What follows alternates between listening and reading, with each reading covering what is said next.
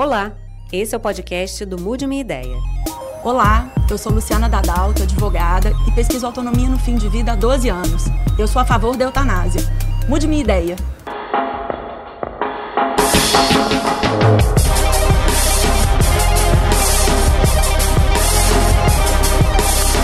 Luciana, tudo bem? Bom. Tudo bom? Tudo.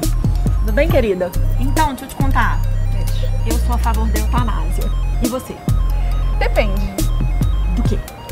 Bom, eu sou paciente e eu penso que para a gente chegar nesse debate, a gente tem que passar por muitos outros capítulos ainda. Eu tenho um câncer, então, quer dizer, eu ainda vivo numa sociedade que nem ao menos consegue olhar para mim e falar o nome da doença que eu tenho. Uhum. Ninguém legitima o que eu tenho, porque a gente esconde debaixo do tapete. Então eu penso que para a gente chegar em eutanásia, a gente tem que aprender a olhar para as pessoas que estão doentes hoje. E a gente não está olhando. Então eu penso que a gente tem muita coisa para evoluir para chegar nesse debate, aqui no Brasil pelo menos. Eu penso que a gente ainda precisa ter muita maturidade para tocar nesse assunto no Brasil. A gente tem um país com menos de 0,3% da população que precisa de assistência ao sofrimento ter acesso a cuidados paliativos. E aí você colocar a eutanásia para discussão agora é uma forma de abreviar a maturidade das pessoas para que elas não tenham outra escolha. Né? Você prefere sofrer ou você prefere morrer? Então isso é uma, na minha opinião, uma coisa de coação no processo da eutanásia no momento que a gente está no país. É, A eutanásia é uma discussão histórica, cultural, social e precisa de um embasamento em uma cultura que, antes de discutir esse grau de autonomia, discuta os outros graus de autonomia. Porque nós temos pacientes como você que não têm autonomia nem para escolher o tratamento, nem para saber qual é o tratamento, quais são os efeitos colaterais, que são tratados pela doença e não pelo sujeito. Você vive isso? Você tem essa, essa vivência? É, eu acabei me tornando uma paciente que se posiciona. Uhum. E por me posicionar, eu já tenho aqueles olhares do esquisito, né? Essa menina é esquisita porque ela resolveu que ela ia se posicionar no tratamento dela, porque se trata da minha vida. Só que essa não é a realidade da maioria.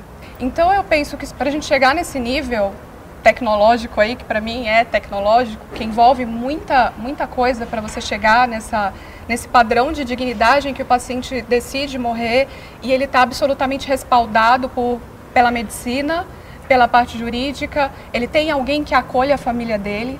Porque hoje, se as pessoas morrem é, ali no hospital, mesmo que tenha ali um suporte de cuidados paliativos, nem sempre esse cuidado é estendido para a família. Então, como essa família vai lidar com tudo isso? É, eu acho que a gente fracassa muito enquanto humanidade quando a gente tenta falar de um assunto e a gente joga para o paciente, para alguém que já está em sofrimento, essa questão de falar assim: olha, a gente não tem mais nada para te oferecer. Talvez o melhor seja você escolher morrer. Então, é um assunto complicado, né? Eu sou cristão, sou pastor evangélico e nós temos questões eh, não só legais, mas morais e religiosas envolvidas nisso. É, eutanásia, a própria definição de, de eutanásia é morrer bem, né? Morte morrer, boa. Morte boa, vem É. de tanatos, a palavra morte. Ortotanásia é morte reta, né? Que ortose, tanatos. Para nós, Deus, ele é o Senhor da vida.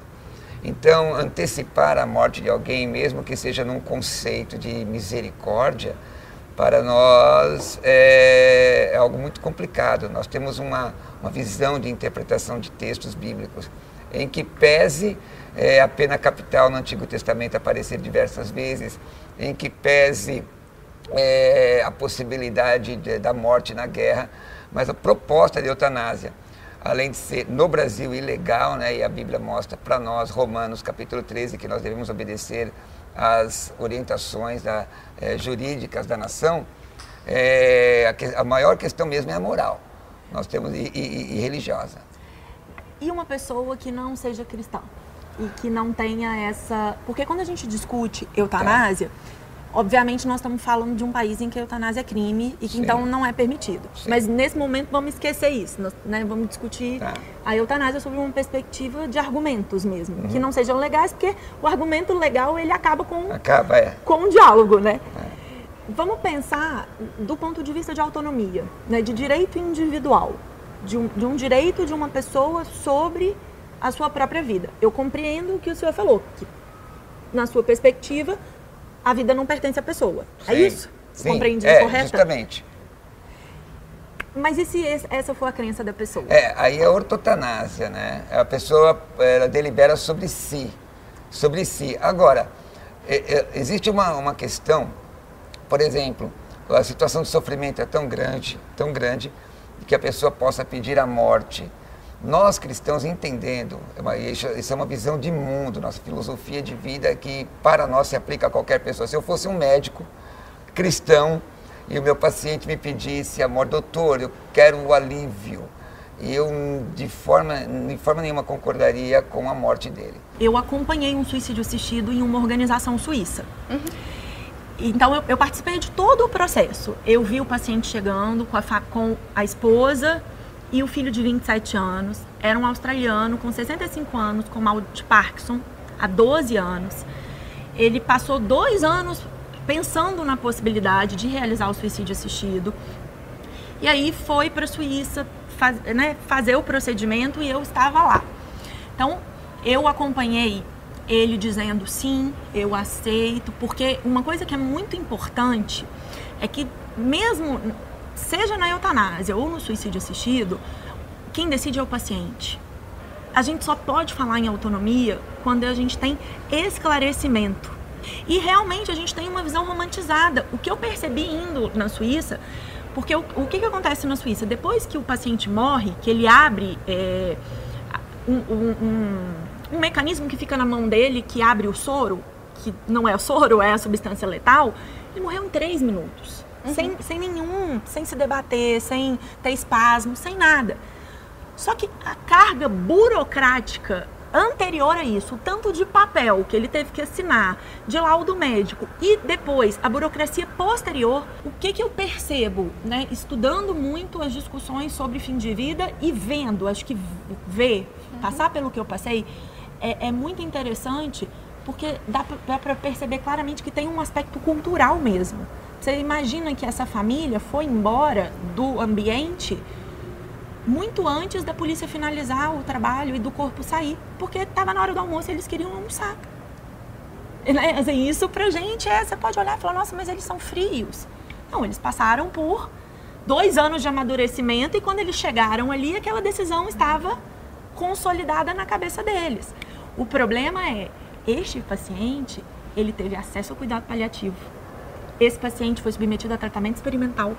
Então, assim, ele fez tudo o que era possível para concluir, ok, esse é o máximo que a medicina me dá. E com essa qualidade de vida, eu não estou satisfeito. Então tá, então você quer, quer morrer. Quero morrer. Não vou te matar. Ok. Eu não vou te matar. Tudo bem. Eu não vou te matar, doutora. O senhor não Eu precisa vou. me matar. Não vou. Mas o senhor, o senhor não precisa me matar, mas o senhor pode criar condições Não vou fazer culturais. isso. Eu não sou, eu não sou cúmplice. Mas eu já tô morta. Então, O tu- meu conceito de vida já você- foi. Só questão biológica para você. Não, isso aqui, a minha vida, a minha alma, o que eu Tá estou, bom, não mais tem faz direito, sentido. você tem direito de pensar assim, você tem direito de criar a morte, eu tenho direito de lutar para que você não faça isso. Se eu ver você com um medicamento na mão, eu vou tomar, então o senhor não doutora. aceita a minha autonomia. Não, eu, eu, eu tô tentando livrar você de- do meu conceito, do meu conceito de ir para o inferno. Então o senhor está impondo a sua crença a mim. Não, não estou impondo não, senhora. Então você acha que essa discussão sobre legalização da eutanásia tem a ver com quanto que uma população sofre, quanto que ela tem acesso a cuidados básicos de saúde no fim de vida? Eu acho que não- a, a questão da eutanásia não tem a ver com isso, mas a questão da eutanásia é um passo à frente. É como você quisesse oferecer uma pós-graduação para uma pessoa analfabeta. Então, ela não vai compreender a importância da discussão, ela não vai compreender a complexidade desse processo decisório de autonomia dentro de um país onde o acesso a ser, a ser ouvido sequer sobre seu sofrimento não acontece. No mundo em que eu vivo, que é provavelmente um pequeno oásis, né, eu tenho a condição de ouvir o que meus pacientes querem, o que, eles gostariam de receber, o que eles não gostariam de receber de cuidados, de atenção dentro do processo de morte deles. Mas dentro do mundo da saúde, Luciana, a gente tem um problema gravíssimo, que é a, a, a falta de preparo dos médicos para oferecer cuidados paliativos. Então, todos os médicos podem, por exemplo, sedar um paciente. A grande maioria dos pacientes sedados no nosso país, que entram num processo de morte muito sofrido, e aí tem a indicação da sedação paliativa quase como um ato de compaixão, então, ah, vamos, vamos sedar. Essa sedação é feita sem que o paciente saiba que ele está sendo sedado para sempre. Muitas vezes esse paciente é sedado a pedido da família, sem que ele possa ter ao menos a opinião dele, porque as pessoas olham para o sofrimento do outro e não perguntam para o outro como é estar no lugar dele. Por exemplo, a eutanásia, a eutanásia ativa, você deliberar acerca da morte de alguém. Não, na eutanásia ativa, alguém te pede para morrer. E não, para nós cristãos, isso não é impossível, nós não vamos fazer. Ok, mas nós estamos falando de um país ou de uma sociedade que é laica. Que é laica, mas a que- maioria é cristã. Mas a gente não pode impor regra pela maioria. Mas a questão não é regra, é uma questão pessoal. Por exemplo, eu, eu como médico, eu me abstenho de, de, fazer, de, de fazer essa prática, então que outro faça, eu não. ok, tudo bem. É, tudo mas, bem. mas aí, quando o senhor me. Nós estamos discutindo não individualmente, nós Sim. estamos discutindo coletivamente. Sim. Quando o senhor coloca a sua posição e quer que essa posição seja é, colocada para A a sociedade... coletividade, o senhor está Não, impondo a não. sua posição. De forma nenhuma, mesmo porque ah, você me fez a pergunta com a minha opinião. Sim. A minha opinião é essa. Então, com relação à minha opinião, a convicção é que me sustenta. A opinião eu sustento, mas a convicção me sustenta. E como um religioso que crê na palavra de Deus, eu acredito que eu não posso tirar a vida de E ninguém. o que, que a gente faz com as pessoas que não acreditam no que o senhor acredita? Ah, As pessoas vivem por aquilo que eles creem. Se eu Tá. estivesse falando de lei, a lei proíbe. Se estamos falando de, de política de Estado, eu- o Estado é laico, mas os participantes do Estado não são laicistas. Para mim, é, é- é- é muito diferente você tirar a vida ou antecipar a morte de uma pessoa do que você participar de uma guerra. Existem diferenças, eh, porque a pessoa que, eh, da eutanásia, ela depende de uma decisão, certo? Certo. minha, quanto médico, eh, su- supostamente, Primeiramente dela. ou dela. Não, primeiramente dela. Mas às vezes ela não, ela não tem condições de, de Mas ela decidir. manifestou antes. Eu acho que isso é uma coisa, e eu, e eu como uma, uma pessoa que pesquiso muito essas discussões no Brasil, isso é uma coisa que me incomoda muito. Porque muitas vezes, as pessoas que são contra a eutanásia, elas usam argumentos que, que não... eh, que são errados. Porque se a Mas gente... errados daquilo que você pensa. Não, não é do que eu penso. Se a gente pegar todas as legislações sobre eutanásia no mundo, ela pressupõe o pedido do paciente. E é uma coisa que eu acho que é muito importante a gente eh, falar no Brasil, especialmente para pessoas leigas, é que desligar aparelhos não é necessariamente eutanásia. Nós vamos ter em cuidado paliativo situações em que o aparelho não vai ser utilizado ou vai ser desligado porque ele não tem indicação Então, para aquela eu pergunto situação. à senhora aqui. Eu pergunto à senhora. Então, desligar o aparelho não é, não seria necessariamente eutanásia, é isso? Não, isso. Seria o quê? Em Miseric- alguma ato de situação. Não, ortotanásia, cuidado paliativo em a muitas pessoa, a situações. pessoa pedindo. Não a pessoa pedindo indicação técnica. O senhor conhece, falando Então, de termos. a indicação técnica, Pera, só um vem- minutinho. Sim, o senhor conhece o não. termo distanásia? Ah, Conhece? Sim, conheço o termo. Distanásia é o prolongamento artificial da vida. Sim. E é isso que a gente faz com a utilização de aparelhos. Os cristãos acreditam que existe vida depois da nossa Da morte, morte. da morte física. Por que então que os cristãos têm tanto medo de morrer? Não tenho, não. Não O tenho. senhor não, Não. mas em geral as pessoas. Por que, que todo mundo quer que faz, faz tudo, enfia todos os tubos? Você sabe, você sabe que é uma coisa, isso é uma, Que coi- que é isso é uma coisa interessante. Eu, eu vou dizer o que eu sou a favor para mim. Se o médico dissesse exatamente isso, vou te deixar em cima da cama. Não tenho, você não tem jeito. Vou te deixar em cima da cama. Não, não queria, não, não, não queria ser man, eu, não Tá. queria ser mantido. Porém, eu não ia antecipar esta morte. Deixa eu só explicar. Por que, que eu penso assim? Porque eu creio em milagre. Eu já vi. Eu creio. Tá. Como também creio na vida após a morte. Mas a gente tem um Esse- discurso que é muito comum nos hospitais, especialmente de famílias cristãs, que é assim, doutor, leva, né, leva para UTI, passa o tubo, porque eu acredito em milagre. A gente não precisa se preparar para o milagre. Eu falo, se a pessoa acredita em Deus, eu falo assim, olha, que eu saiba, Deus dá plantão em qualquer lugar. Ele não dá plantão só na UTI, ele não precisa de aparelhos de última geração para fazer milagre. Ele pode fazer milagre em casa, sem precisar do, do tratamento da infecção. Se for para ter milagre, o milagre já é a pessoa estar tá sem dor, a pessoa sorrir, a pessoa conseguir acompanhar com os olhos. Então, se preparar para o milagre não é necessário. Então, até que o milagre aconteça, o que, que eu posso fazer pelo seu pai, pelo seu avô, para que ele possa ter o menor sofrimento possível? É a história dele. Como que a gente vai cuidar desse processo sem que a gente tenha que interferir de uma maneira tão grave a fim de falar assim, eu não aguento ver esse sofrimento, então eu mato o doente, porque eu não aguento ver. Então, muitas das pessoas que é, preconizam essa questão da morte assistida, da eutanásia, são pessoas que são incapazes de olhar para além do sofrimento. O que para você é uma morte digna? Eu vou falar por mim como paciente. Eu, eu tenho menos problema com a questão da morte em si, por mais que culturalmente as pessoas achem que esse ponto central é o que importa. Para mim, o que importa é se eu vou estar sendo bem cuidada. A morte digna é a opinião de quem morre, não é a minha. Então, quando eu pergunto sobre dignidade, eu tenho que saber quais são os valores da pessoa dentro da história biográfica dela, dentro da condição que ela vive nesse momento. Ela pode escolher, Ana, é, eu aguento um pouco de dor, mas eu não quero perder minha lucidez. E vai ter pessoas que vão dizer, Ana, eu não me importo de perder a lucidez desde que eu não tenha uma dor muito importante. Então, o que é dignidade para um é totalmente diferente de dignidade para o outro. Então, toda essa minha luta e de repente ter é, me tornado essa paciente que fala em nome de muitos outros pacientes tem sido por causa disso, porque eu vejo muito sofrimento.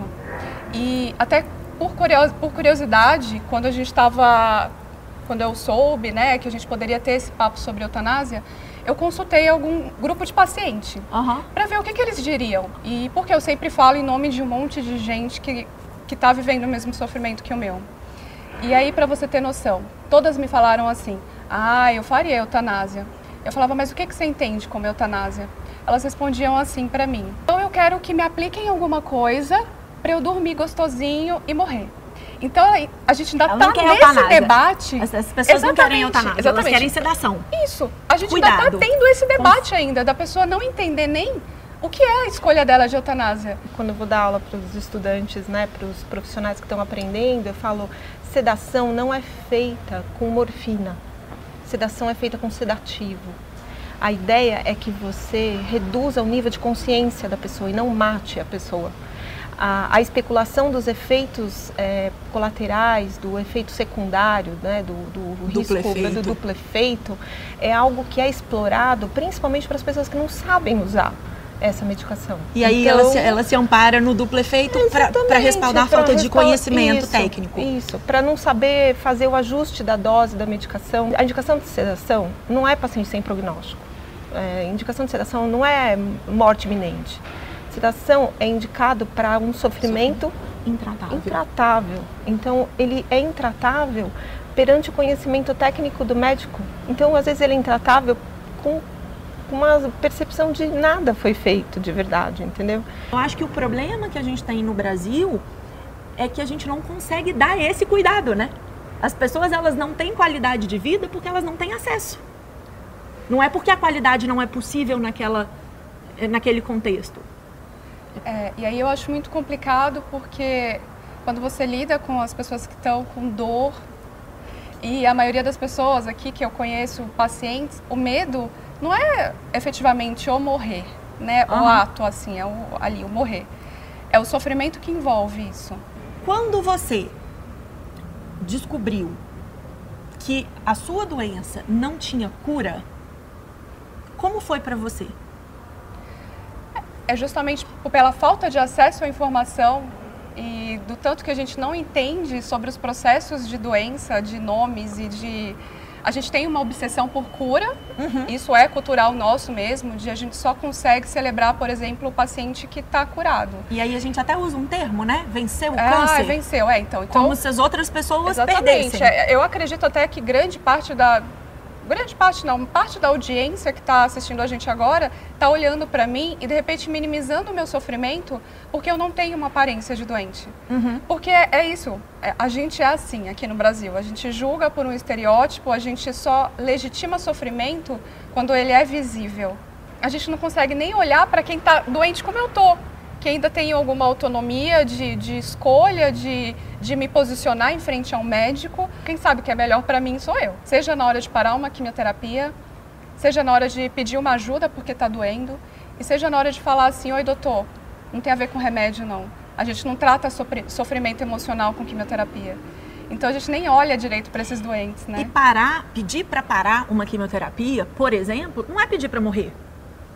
Não, é, é, muito, é muito doido isso, porque a gente tem essa relação ainda de que é, quanto mais quimioterapia, né, e eu estou trazendo para o câncer porque é o universo que eu mais conheço, é, a gente tem uma cultura de pensar que quanto mais quimioterapia. Ou quanto mais máquina, ou quanto mais Mais tubo. perto da cura a gente vai estar, tá, e é o contrário. Eu sou uma paciente que, quando, quando eu chego no meu limite de quimioterapia, limite psicológico, emocional, eu paro. Porque antes da quimioterapia, antes da minha doença, tem eu. Tem o que faz sentido para mim. E a vida, às vezes, ela para de fazer um pouco de sentido do tanto que a gente está sofrendo. Esse pessoal que é contra a eutanásia já tiveram algum familiar em modo vegetal e só estava ligado às máquinas? É que eu já. E se a eutanásia existisse em Portugal, se calhar o meu avô teria uma morte muito mais digna. É que, sinceramente, viver ligado a máquinas não é bom. Então, eu acho que essa é uma opinião bastante frequente das pessoas que observam o sofrimento alheio e se colocam no lugar dela. Então, eu já tive muitos pacientes com sequelas de AVC, por exemplo, ou com esclerose lateral amiotrófica, que eles não querem a eutanásia. Eles querem viver mesmo ligados a aparelhos. Então, o julgamento que nós temos a respeito do, que as pessoas estão vivendo é um julgamento muito raso, porque você se coloca no lugar da pessoa com a percepção que você tem de vida agora. E a pessoa no lugar, quando ela está no lugar, que ela vive aquela condição, que eu, eu tive a oportunidade, porque pelo tempo que eu tenho de, de geriatria, eu já tive chances de fazer diagnóstico e acompanhar até o último dia de vida. Então, dentro desse período, antes do diagnóstico, no tempo de acompanhamento clínico linear, ai, Ana, Deus me livre, nunca quero passar por isso. Mas aí a hora que acontece, eu assim, vou validar. A pessoa muda é, de ideia. Você tem alguma proporcionalidade que você quer que eu respeite em relação a isso? Se você tiver uma infecção, é, dentro dessa questão da insuficiência respiratória. Se tiver uma infecção, a gente vai tratar ou não vai tratar? Mas aqui essa pessoa está falando de um estado que é muito específico, né? E pouco e é mais raro que é o estado vegetativo, sim. em que a gente não consegue acessar. Não. E infelizmente a gente não tem uma prática no Brasil de que as pessoas deixem escrito como é que elas gostariam, porque a gente não pensa que a gente pode sofrer um acidente de carro e ficar em estado vegetativo. Então aqui realmente ela, ela viu o avô em estado vegetativo e supôs então, essa coisa ele... da exposição é que é, é, é infantil. Porque assim, infantil é, é, é pouco. Se a gente perguntar para as crianças, elas decidem mais fácil, mais facilmente. Mas eu acho que é imaturo você achar que a pessoa é horror, é um horror, é um horror. Mas você não está ali. Então, a você cabe cuidar. A você cabe zelar para. É, é muito mais valioso que esta pessoa da família lute para que este paciente receba analgésico de horário, por exemplo, do que lutar pela morte dele. Há pessoas que acham que se a eutanásia for aprovada, toda a gente chega ao balcão do centro de saúde e pergunta à senhora qual é a senha para morrer. Bobagem. Isso não vai acontecer. Esse tipo de discussão, e falar, ah, mas o pessoal que é contra a eutanásia, uhum. usar esse argumento, ele está sendo leviano, ele é mentiroso, porque ninguém em sã consciência sabe que é assim. A maioria dos nossos médicos, e eu acredito nisso, eles, a maioria, né? Uhum. Eles têm uma visão de bem-estar. E eu, eu acredito que a maioria deles entendem, e os que defendem a eutanásia, entendem que o bem-estar do povo é exatamente praticar a eutanásia para minimizar o sofrimento. Eu acredito uhum. que eles pensam assim. Sim, mas vamos lá. Então, pensando nessa perspectiva que o senhor não concorda com essa fala... Com essa, com não, essa fala, não é uma fala sem noção? Sim, concordo, plenamente. Sem noção. Então, cada um poderia fazer o que quisesse. Legalizar a eutanásia não significaria que todo mundo ia chegar lá e pedir a senha para morrer. Como o aborto. Então por que mas não eu fazer sou, e deixar mas as que tá. pessoas tá. que querem... Mas eu sou contra o aborto. Para mim, aborto é homicídio. Tá, mas nós não estamos tá, falando de aborto bem. aqui. E eutanásia também. Então... E o suicídio assistido? Então, é a mesma coisa, é uma, é uma questão de convicção é, religiosa. Eu estou dizendo, eu voto contra. Antítese não depura tese? Sim. Então, até a Bíblia diz que, a, que, que, que, o diferente é importante. Primeiro Epístola para os Coríntios, o raireces, que é o, a facção, a heresia. A, a, o que é diferente de mim é importante para que eu depure a minha tese. Então, eu vou depurar a minha tese ouvindo você. Depurar a tese pode significar mudar de ideia? Pode. Quer que eu te diga? Eu já mudei, eu mudei de ideia. Me diz. Eu já mudei de ideia, eu era contra a tatuagem. O que, que eu faço? Eu era contra. Ó, eu, eu quando me, me converti, eu parei de jogar capoeira. Então, Aí depois voltei. Coisa. Já que é possível. É, que o lógico que é possível, não estou vivo. O, que, que, o que, que eu posso fazer para o senhor mudar de ideia sobre eutanásia? Ué, tentar me convencer e dizer que a Bíblia está errada, que eu acho difícil. Então eu vou ficar com ela. Eu concordo com essa, com essa posição e acho realmente que a batalha nossa no Brasil é para a gente melhorar os cuidados paliativos para que depois, se a sociedade se sentir pronta, porque isso é um anseio social também, muitas vezes, que essa questão seja discutida, mas com uma sociedade com menos sofrimento. Sem dúvida.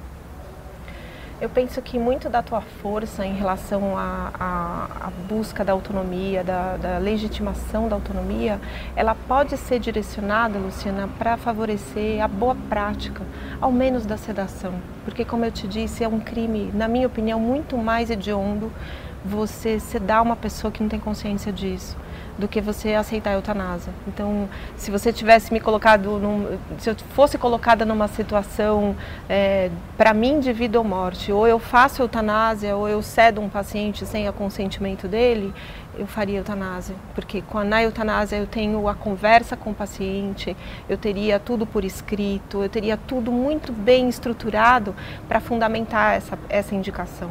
Agora, a sedação sem o consentimento informado, se você puder usar muito da tua força dentro dessa área né, da, da legislação, da, da Constituição, para fortalecer o entendimento dos profissionais de saúde, não talvez ir para o lado da condenação, uhum. porque eu falo, ninguém faz por mal, faz porque acredita que aquilo é o melhor para ser feito, mas que ao menos eles tenham acesso a uma opção do que é o melhor para ser feito. E o sistema, às vezes, o sistema mesmo, a, a engrenagem, às vezes tira o profissional desse foco, né? Tira. E essa é a nossa batalha. Acho que a gente está junto nisso já tem um bom tempo, né? É, já tem pão. Sabe o que eu quero? Eu, sabe qual é a minha luta? Vamos. A, a sua luta é para ninguém ir para o inferno. Sim. A minha luta é para as pessoas irem para onde elas quiserem, então, do jeito que elas quiserem. Tá bom. Cada um luta pelo que quer. Então, se a pessoa quiser se matar, se arrebentar, pode no seu conceito. No meu conceito, eu quero que ela vá para o céu de glória. Eu não aceito eutanásia, sou contra a eutanásia. Mas o que, que o senhor aprendeu comigo hoje? Eu aprendi que é muito bom te ouvir, que a senhora é muito inteligente e tem, e tem argumentações que devem ser ponderadas, no mínimo ponderadas. Eu espero que as minhas, a senhora, no mínimo, pondere também. O que eu aprendi com o senhor hoje foi que, essa, que é possível ter diálogo, Sim. mesmo quando a gente tem dogmas. É verdade. Vamos eu caminhar junto essa, no que dá. Eu acho que essa é a minha, o meu ganho. Tá bom.